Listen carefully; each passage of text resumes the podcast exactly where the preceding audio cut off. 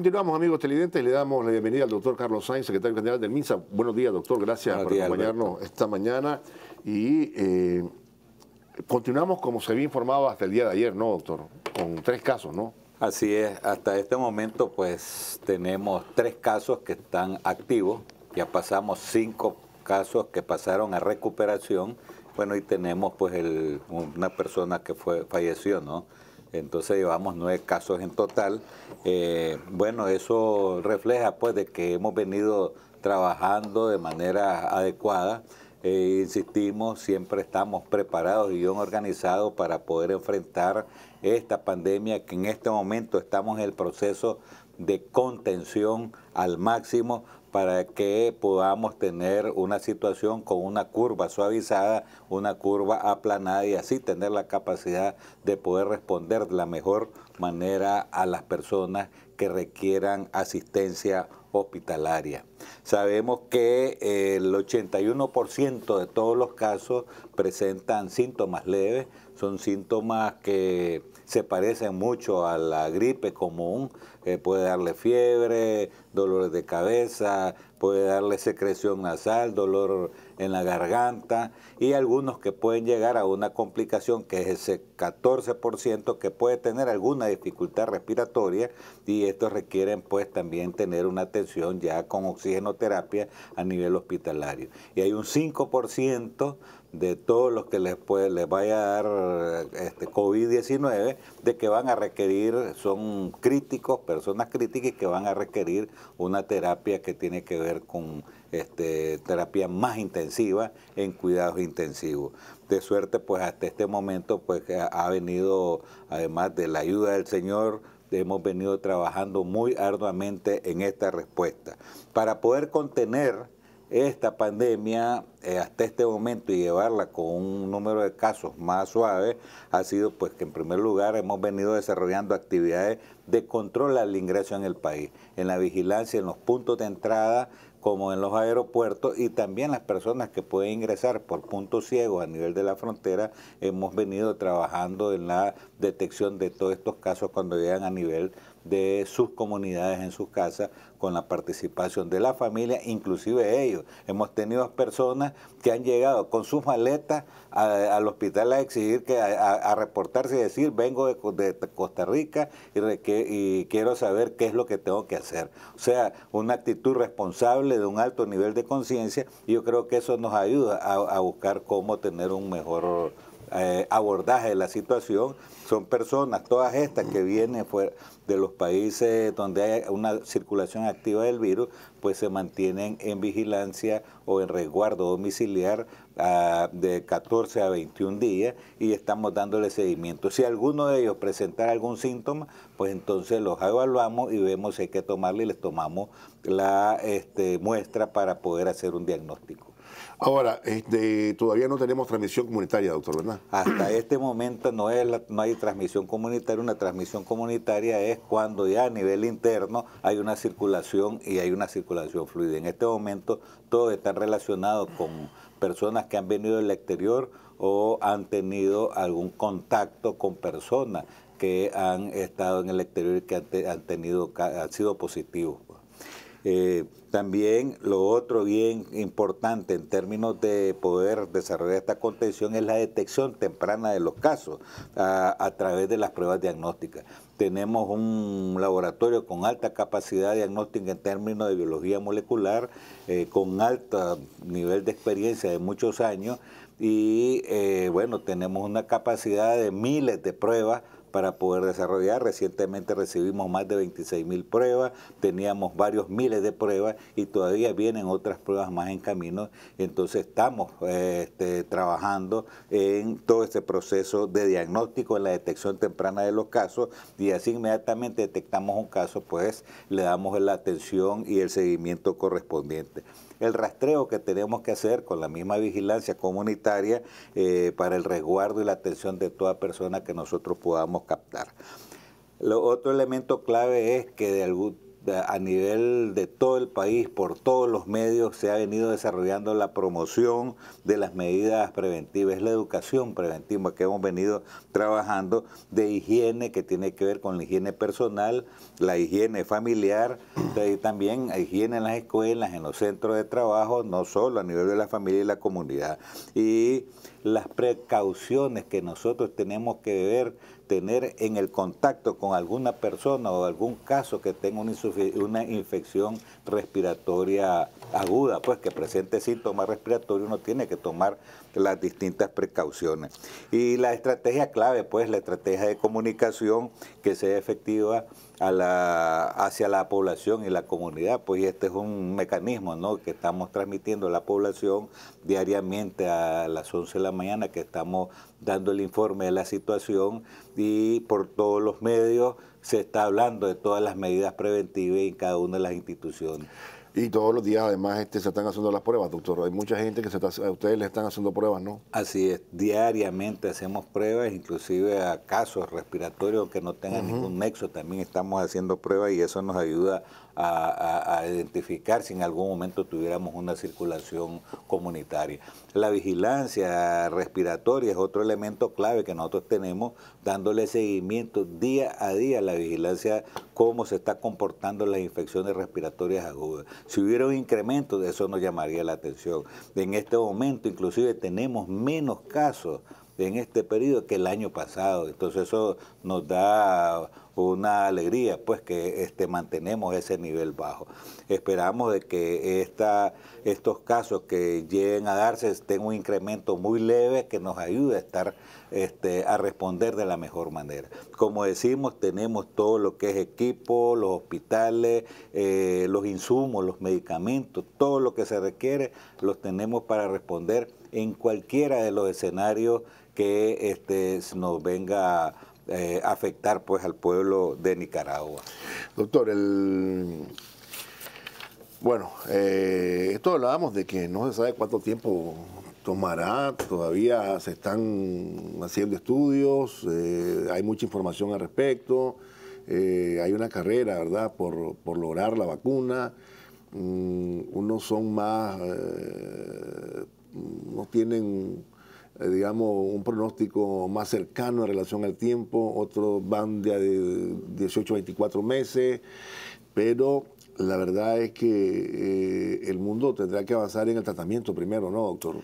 ¿Cuál es el...? Porque todo, son, todo es experimental, ¿no? Hasta ahorita, doctor. Hasta ahorita todo, lo que se está haciendo es experimental. y hablo del mundo, hablo de todo el mundo. Cómo ha funcionado, qué medicamentos han estado utilizando en los otros países y eso pues nos ha ayudado y hemos retomado esa experiencia experiencia que hemos venido interactuando pues en videoconferencias con Corea, con Taiwán, con China, eh, con los distintos países que han pasado esta experiencia con España y eso nos ha ayudado a conocer y sus experiencias y eso nos ayuda a prepararnos de mejor manera con nuestro esquema de tratamiento que nosotros tenemos, estamos en la vía correcta en este momento y esto incluye interferón, antirretrovirales, eh, medicamentos como la citromicina, la, la hidroxi, eh, la, la, este, cloroquina, ¿verdad? Son medicamentos que se, que se están utilizando en estos casos y han dado resultados importantes.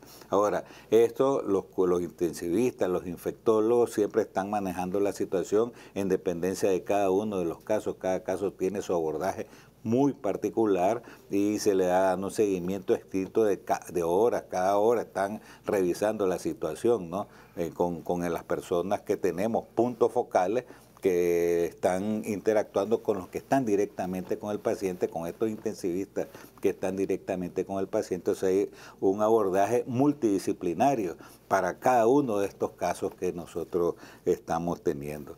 Vacuna en este momento no hay posibilidades, no hay un tratamiento específico, el tratamiento que tenemos es un tratamiento de soporte para que haya mejoría. Una persona que si no recibe el tratamiento muy probablemente podría fallecer, eh, entonces eso ayuda a la sobrevivencia, ¿no?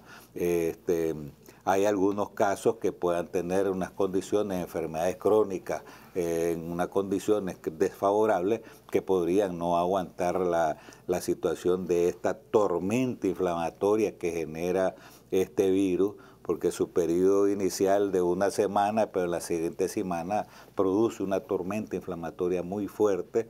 Y entonces, ante esa situación, nosotros estamos abordando al paciente para buscar cómo eh, pueda superar esas condiciones. Ahora, eh, y para evitar los contagios y, que la pandemia camine ya por el país, pues tenemos que tomar las precauciones que todos ya sabemos, pues lavado de manos y todo lo demás. En ese sentido, doctor, el manejo de los alimentos, ¿cuál es la recomendación que pueden hacer ustedes con el manejo de los alimentos, doctor? Bueno, en primer lugar, eh, bueno, hay unos pasos, cinco pasos clave, ¿no? Que tienen que ver en la parte del manejo de los alimentos, todo lo que es procesamiento de alimentos el procesamiento. Lo más importante es la cocción, que debe tener una cocción arriba de 60 grados centígrados. Ahí no hay virus que, sobreviva. ahí no hay bacteria que sobreviva, no hay hongo que sobreviva, ningún agente infeccioso que pueda sobrevivir y eso es clave. Previamente, pues por ejemplo, las verduras tienen que lavarse, este, tenemos que utilizar eh, si vamos a procesar carne de red debe ser separada con la carne de, de, este, de cerdo, de pescado. Si usamos tablas, esas tablas deben ser para lavarse si vas a usar otro tipo de de carne, ¿no? Porque a veces la gente usa... En la misma tabla, sí. En la misma tabla se pusa, este, pica el pollo, te corta la carne de res, etcétera. Entonces, eh, lo más importante es el lavado de todas este, las verduras y la fruta, el hacer picar adecuadamente este, los, los alimentos y la cocción. Claro que clave, clave es el lavado de manos antes de procesar cualquier alimento y después de haber terminado de procesar cualquiera de estos alimentos. Ahora, eh, eh, agua y jabón, agua y jabón es mejor que... Porque estaba también el asunto de que si el gel, el jabón gel sirve o no y todo eso. ¿ah? Agua y jabón, doctor, mejor que cualquier otra cosa. Bien importante es que hay cinco elementos claves de las medidas preventivas que tenemos que tomar muy en cuenta. El primero es el lavado de manos. El lavado de manos que debe ser con agua y jabón. Eh, eh, no sustituye ningún otro elemento al agua y jabón. Eh, y debe lavarse al menos correctamente y al menos 20 segundos debe lavarse con la palma de las manos, que eche mucha espuma el, jabón, el, dorso de las manos, entre los dedos, puede ser rotado o puede ser eh, frotado, ¿verdad? Cada uno de los dedos y llevarlo hasta la muñeca. Eso 20 segundos, eh, cuando te das cuenta pasaron rapidísimo. Al inicio cuando uno hace el ejercicio parece que fuera mucho tiempo, cuando uno ya lo hace, ya es tan, lo considera tan poco que generalmente pasa uno 40 segundos, inclusive más, lavándose las manos. Entonces todo es adquirir el, este, el hábito de este lado de la mano frecuentemente. Se dice que si uno se lavara la mano al menos 20 veces en el día, eso eh, sería muy importante. Que el lavado de manos siempre debe ser antes de comer, después de ir al baño, eh, el lavado de manos cuando uno anda tocando otras cosas, superficie, viene de la calle a su casa, eh, debe lavarse las manos, llega al centro de trabajo, debe lavarse las manos. Entonces, cuando uno va contando en el tiempo, eh, te das cuenta que el promedio de lavarse las manos puede andar entre 20 y 25 veces, lo que debería de requerir para que tengas unas manos siempre que estén higiénicas y siempre estén limpias.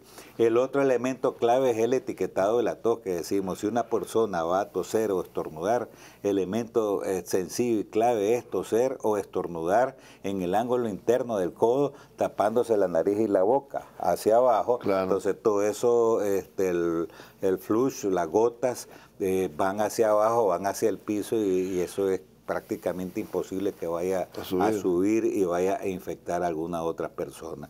Desde luego que si alguien está con tos o con algún síntoma respiratorio, lo, lo mejor es que se quede resguardado en su casa y que acuda a la unidad de salud para que lo valoren y lo, lo evalúen y lo valoren para ver si requiere tomarse la muestra. La limpieza en nuestro hogar y la ventilación de nuestro hogar es sumamente importante. Y en la limpieza, eh, a uno al menos debe limpiar la superficie de nuestras casas, las mesas, los muebles, el pomo de la puerta, la perilla del bajar este, para, para el inodoro, eh, las manecillas de, las llaves de, pase, eh, debe limpiarlo al menos una vez en el día. Ahora, y cada vez que si tiene una nueva visita, pues hombre, donde estuvo la visita, pues siempre hay que limpiar después. ¿Qué debe de usar uno? Uno puede usar un cloro de ese normal que venden en la pulpería al 1%, se toma un litro de agua y en ese litro de agua uno va a vertir uno 100 eh, cc de este cloro al 1%. Entonces queda una concentración de 0.5% y eso este, eh, este, va a permitir de que pueda quedar toda tu superficie eliminada de cualquier tipo de virus que tengas en esta superficie.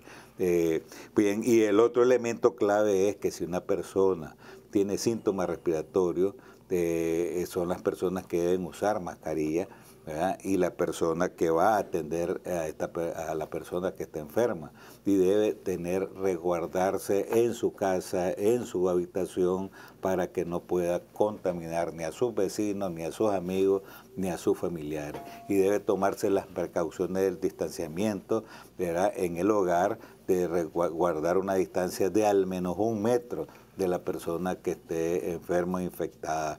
Y por último, que cualquier persona que tenga cualquier síntoma respiratorio debe acudir a la unidad de salud más cercana que tenga, ya sea para que notifique, se evalúa y si es una situación, aunque sea cualquier gripe sencilla, que nada tenga que ver con el COVID, pero se le estará dando seguimiento en su casa y se le estará llamando para ver este para que así veamos si en un momento dado pasa una situación diferente.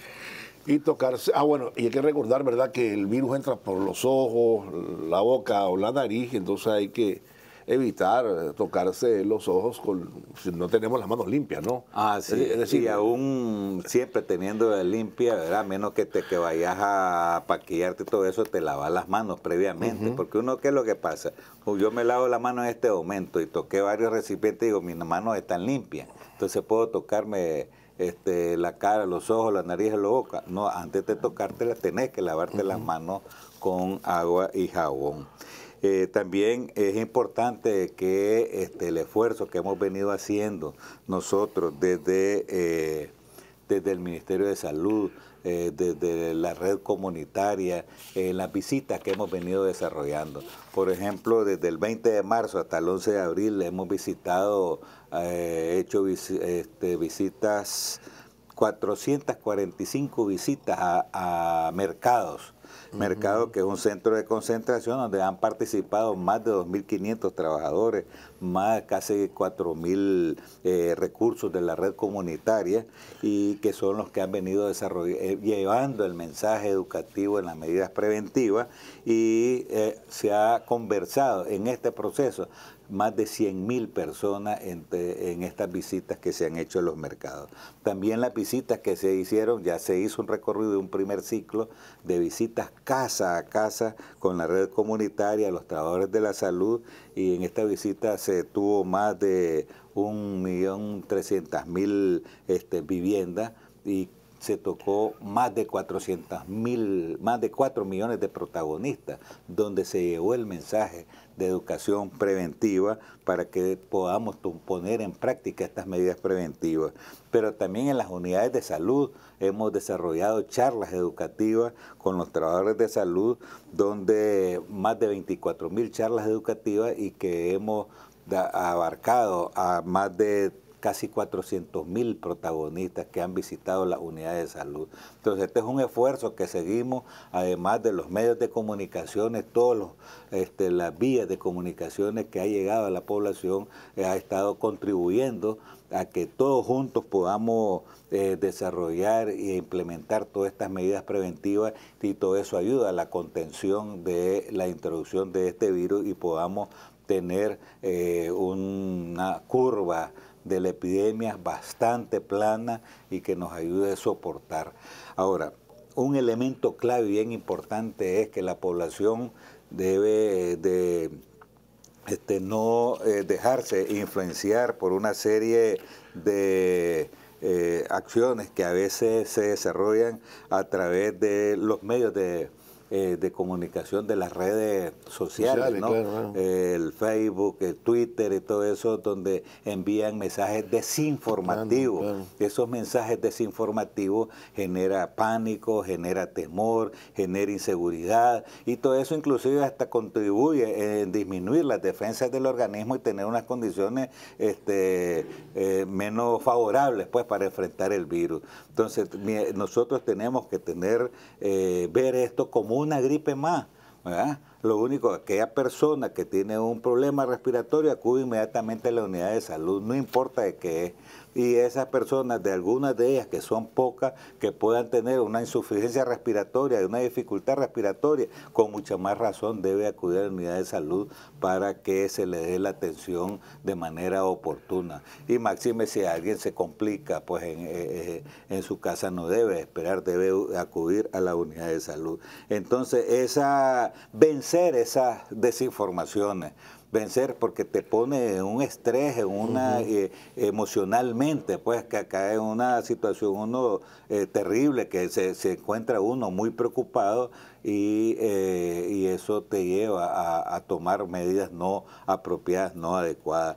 Entonces, tomemos, veamos las experiencias en otros países que han habido este, una serie de desórdenes sociales eh, ante situaciones por medidas tan estrictas que se han tomado de que han llevado a la gente inclusive a, tener que buscar eh, inclusive acudir hasta a delinquir pues para poder eh, obtener sus alimentos y sus comidas. Hay algunos lugares hasta te ponen unas sanciones tremendas, ¿no? que te dicen, bueno, si usted anda en la calle eh, y no está justificado, le quito su carro, le quito su licencia y va a resguardar a, a, este, por no decir a prisión, va a un aislamiento en cuarentena de 30 días en tal lugar, aunque la persona no tenga nada, lo que lo está llevando es que se vaya a contagiar, ¿verdad? Y además de eso, si es una persona que anda en la calle y este, también eh, anda buscando el día a día y de repente lo encuentran ahí, se lo llevan a ese resguardo, ¿quién le va a dar de comer a su familia? Pues entonces, son situaciones que este, son demasiado extremistas, que lleva a una crisis social y lleva a un caos tremendo. Entonces, nosotros tenemos que tener esa calma, creo que hemos sido, eh, se ha venido manejando de la manera más armoniosa y más sabia, y llegarán sus momentos que tendrá que tomarse cualquier otra medida y se estará compartiendo a la población las distintas medidas que se vayan tomando en el camino, porque todo esto es dinámico, y el dinamismo uno va Ah, trabajando conforme se vaya teniendo el comportamiento. Aquí la lucha ahorita es contener, es contener esta epidemia con todas las medidas preventivas, la detección temprana del caso, el manejo de los casos y la búsqueda temprana que estamos en la toma de muestras eh, este, en todo el país. Permítame ir una pausa y luego regresamos con las llamadas al 132 y el seguimiento a los sospechosos. Ya volvemos. Y continuamos, amigos televidentes. En el caso de las llamadas, doctor, ¿cómo está el centro del 132? Bueno, en el 132 es la, comunicación que tenemos 24/7. Son 24 horas que pasan todos los días un equipo de personas bastante grande que es el Centro Nacional de Información. Es una línea que está llamando eh, a todas las personas que ingresaron al país eh, y están llamándose diariamente para ver cómo está su condición, pero además de eso también ellos reciben cualquier llamada eh, que tengan de, cualquier consulta de la misma población o que tienen este, alguna sintomatología y, o inclusive algunas quejas que pueden hacer, entonces nos inmediatamente se acude, eh, se llama la unidad de salud o el chilayo del departamento que corresponde para que vayan a verificar y a confirmar y también a atender, pues si eso es lo que se requiere. Es un trabajo bien arduo de ese equipo que están constantemente haciendo todas estas llamadas y recepcionando todas las llamadas que le venga de cualquier lugar. ¿Ha sido capacitado, doctor? Este, ah, es un personal que se ha capacitado en todo lo que es este, la parte del COVID, que el significado eh, y cómo poder responder y aclarar a las personas ante cualquier duda que ellos puedan tener y a dónde puedan acudir ante su situación independientemente que se lea que pueda acudir la unidad de salud tal, se informa al CILAIC eh, para que pueda ir a, hacer su visita y su verificación. La, mm, el control o la atención que se le brinda a los que han llegado de otros países, doctor, ¿cuánto tiempo toma? Bueno, eh, inicialmente... ¿Las dos semanas o las tres? Inicialmente estábamos tomando dos semanas, y ahora lo hemos extendido hasta una la tercera semana, ¿no? Porque este, en algunos países se, se han venido viendo que hay personas que pueden mantener el virus de más que 14 días. Entonces hemos sido más precavidos en ese sentido para recomendar de que pueda ser durante tres semanas. Pues y nada cuesta pues las llamadas y que la persona pueda tener un resguardo adecuado, ¿no? Ah, usted, usted me mencionaba al comienzo, doctor, que hicieron algunas pruebas, inclusive gente que no ha tenido relaciones con nadie, como para, de forma aleatoria, digamos, para, Claro, porque es parte de la vigilancia, que nosotros tenemos, ¿no? Y en esa vigilancia, pues, este, también nosotros hacemos ese, ese, tenemos que estarlo haciendo, ¿no? Para, porque este, nosotros queremos estar seguros siempre, como lo estamos en este momento, de que la transmisión no es, no tenemos transmisión local comunitaria, a como lo hemos reafirmado y, este, y efectivamente así ha sido en este momento y no hemos tenido ningún caso positivo pues de toda esta vigilancia. Todos han tenido una relación con o que han venido del exterior o que han tenido contacto con personas infectadas del exterior. Entonces, eh, por eso es que mantenemos una circulación local comunitaria hasta este momento. Todavía no. Ahora, ese sería, eh, nosotros nos mantenemos en el primer escenario, ¿no? De los cuatro es el segundo escenario. El primer escenario es cuando no, tenemos, casos, no tenemos casos. Estamos en el segundo, escenario. Es cuando tenemos casos que pero que no hay, pero no hay, que hay nexos, ¿no? Con, con, este, personas eh, con, casos importados. importados ya el tercer escenario son conglomerados donde podemos presentar en un barrio, en un, centro de trabajo, conglomerados de personas que están infectadas. Entonces ese conglomerado de personas es el tercer escenario. Y el cuarto es cuando ya hay transmisión eh, local comunitaria activa, pues, que puede ser ya sea en una ciudad, puede ser eh, en una región o puede ser en todo el país. Entonces, hasta ese, no hemos llegado a ese nivel, nos encontramos en el segundo El segundo escenario, el segundo escenario. Y Dios quiera que ahí continuemos, ¿verdad? Vamos a ver, este, las conferencias son siempre a las 11 de la mañana, ¿no? Siempre a las 11 de la mañana tenemos la conferencia para estar informando a la población. Fíjate que esta contención es importante, ¿verdad? Como cuando la población también está sensibilizada y que tiene una percepción del riesgo alto, y que vemos que la población tiene una percepción alta del riesgo de lo que representa la introducción de esta pandemia a nuestro país y hay un nivel de sensibilización que ha ayudado a que todos juntos, este, nuestro gobierno, todas las instituciones del Estado, las organizaciones eh, y la población, cada persona, la familia en la comunidad, están trabajando juntos para contener esta pandemia. O sea, es un nivel de conciencia que hemos venido adquiriendo a nivel individual, a nivel de familia, a nivel comunitario, donde tenemos que protegernos nosotros, proteger a, los seres queridos que tenemos en nuestra familia, a nuestros amigos vecinos y desde luego pues este, también proteger a las personas que son de más alto riesgo, que son las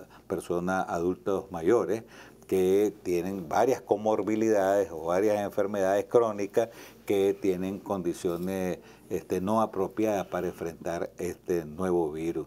Todo esto estamos hablando de las personas que padecen de enfermedades del corazón, hipertensos, diabéticos, eh, que tienen enfermedades renales crónicas, personas que padecen de cáncer, eh, personas que padecen de enfermedades pulmonares este, como puede ser los asmáticos, las personas que tienen enfermedades pulmonares, pulmonares obstructivas crónicas por la edad, todo esto que por los que han fumado, han sido grandes fumadores, con enfisemas y todo eso, entonces son personas que están más vulnerables a enfrentar este virus son a los que nosotros tenemos que cuidar más. Son generalmente esas personas de porcentaje pequeño que pueden llegar a la unidad de salud a requerir atención a un hospital de atención dedicado de manera exclusivamente a ellos en cuidados intensivos. Entonces, en mi familia, en mi hogar, debo de cuidar y proteger a estas personas vulnerables de tal manera que si yo tengo un síntoma respiratorio, no, si acostumbraba a darle un beso a mi abuela, no tengo que darle ese beso eh, porque estoy, tengo síntomas respiratorios, porque me estoy acercando demasiado, pues tengo que mantener la distancia de al menos un metro de distancia y este y resguardarme en mi casa y, y estas familias pues eh, personas vulnerables pues no tienen que andar a cada rato por la calle, pues solo cuando sea exclusivamente necesario. Si tiene un problema que tiene que ir al médico, si tiene que comprar algo que es necesario, ¿verdad? Entonces hacer sus salidas puntuales, pues. Pero eh, tenemos de cuidarlos también. Claro. Y, la neumonía siempre, siempre, siempre tenemos casos de neumonía, ¿no? Anualmente, doctor. Ah, anualmente. Y, cobra vida, y cobra vida, ¿no? y cobran vida. Siempre tenemos fallecidos. Lo bueno es que en este momento pues hemos tenido un número importante de fallecidos menores que el año pasado. Y yo creo que todo esto, cada año hemos venido disminuyendo las muertes por Esa la lucha, ¿no? Por disminuir Y eso. es porque también hemos venido aumentando la, la vacuna.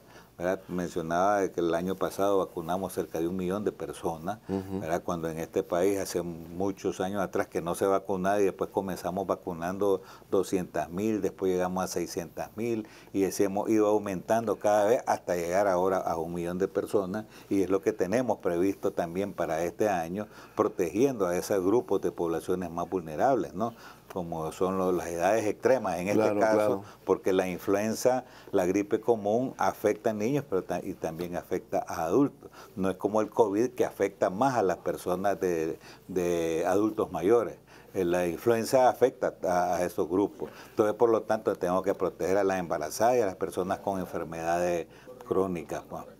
Claro. Y también tenemos el neumococo, que es otra vacuna que también nosotros estamos aplicando en las jornadas de vacunación. Este año tenemos previsto vacunar a una cantidad muy importante de personas con, riesgo, que, puedan, que son vulnerables con factores de riesgo.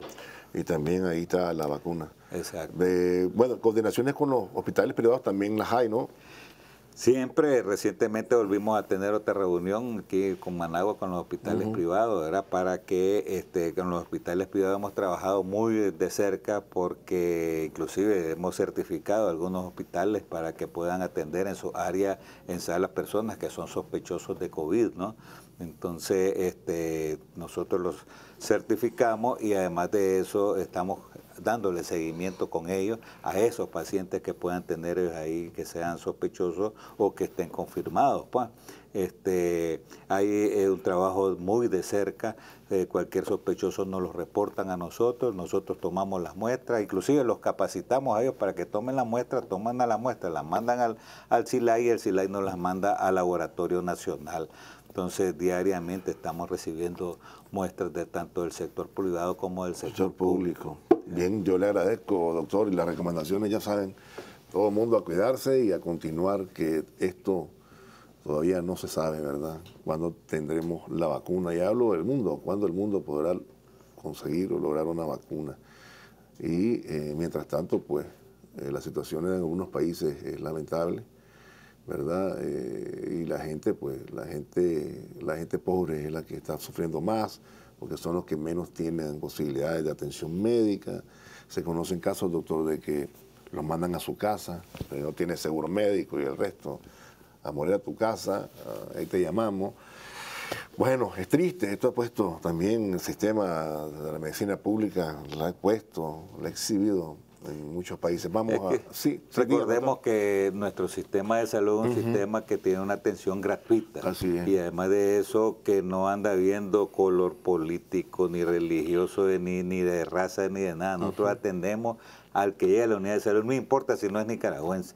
Entonces, con mucha más razón, a nuestros nicaragüenses, a nuestros compatriotas, este, la atención que nosotros damos es gratuita. Inclusive, en el caso del COVID, si hay una persona que está hospitalizada en un hospital privado y requiere un medicamento que no lo tiene, nosotros se lo garantizamos, inclusive. Pues, entonces, de tal manera de que nosotros eh, no, es diferente en otro sistema, que es un sistema que si alguien no está asegurado, esa persona prácticamente no le queda más que este, fallecer, pues porque no lo van a atender y de algunos si lo llegan a atender después le van a pasar una cuenta eh, millonaria que no va a pagar nunca en su vida y entonces no va a poder hacer muchas acciones de trabajo que le va a imposibilitar. Entonces son, son condiciones totalmente diferentes. Pues.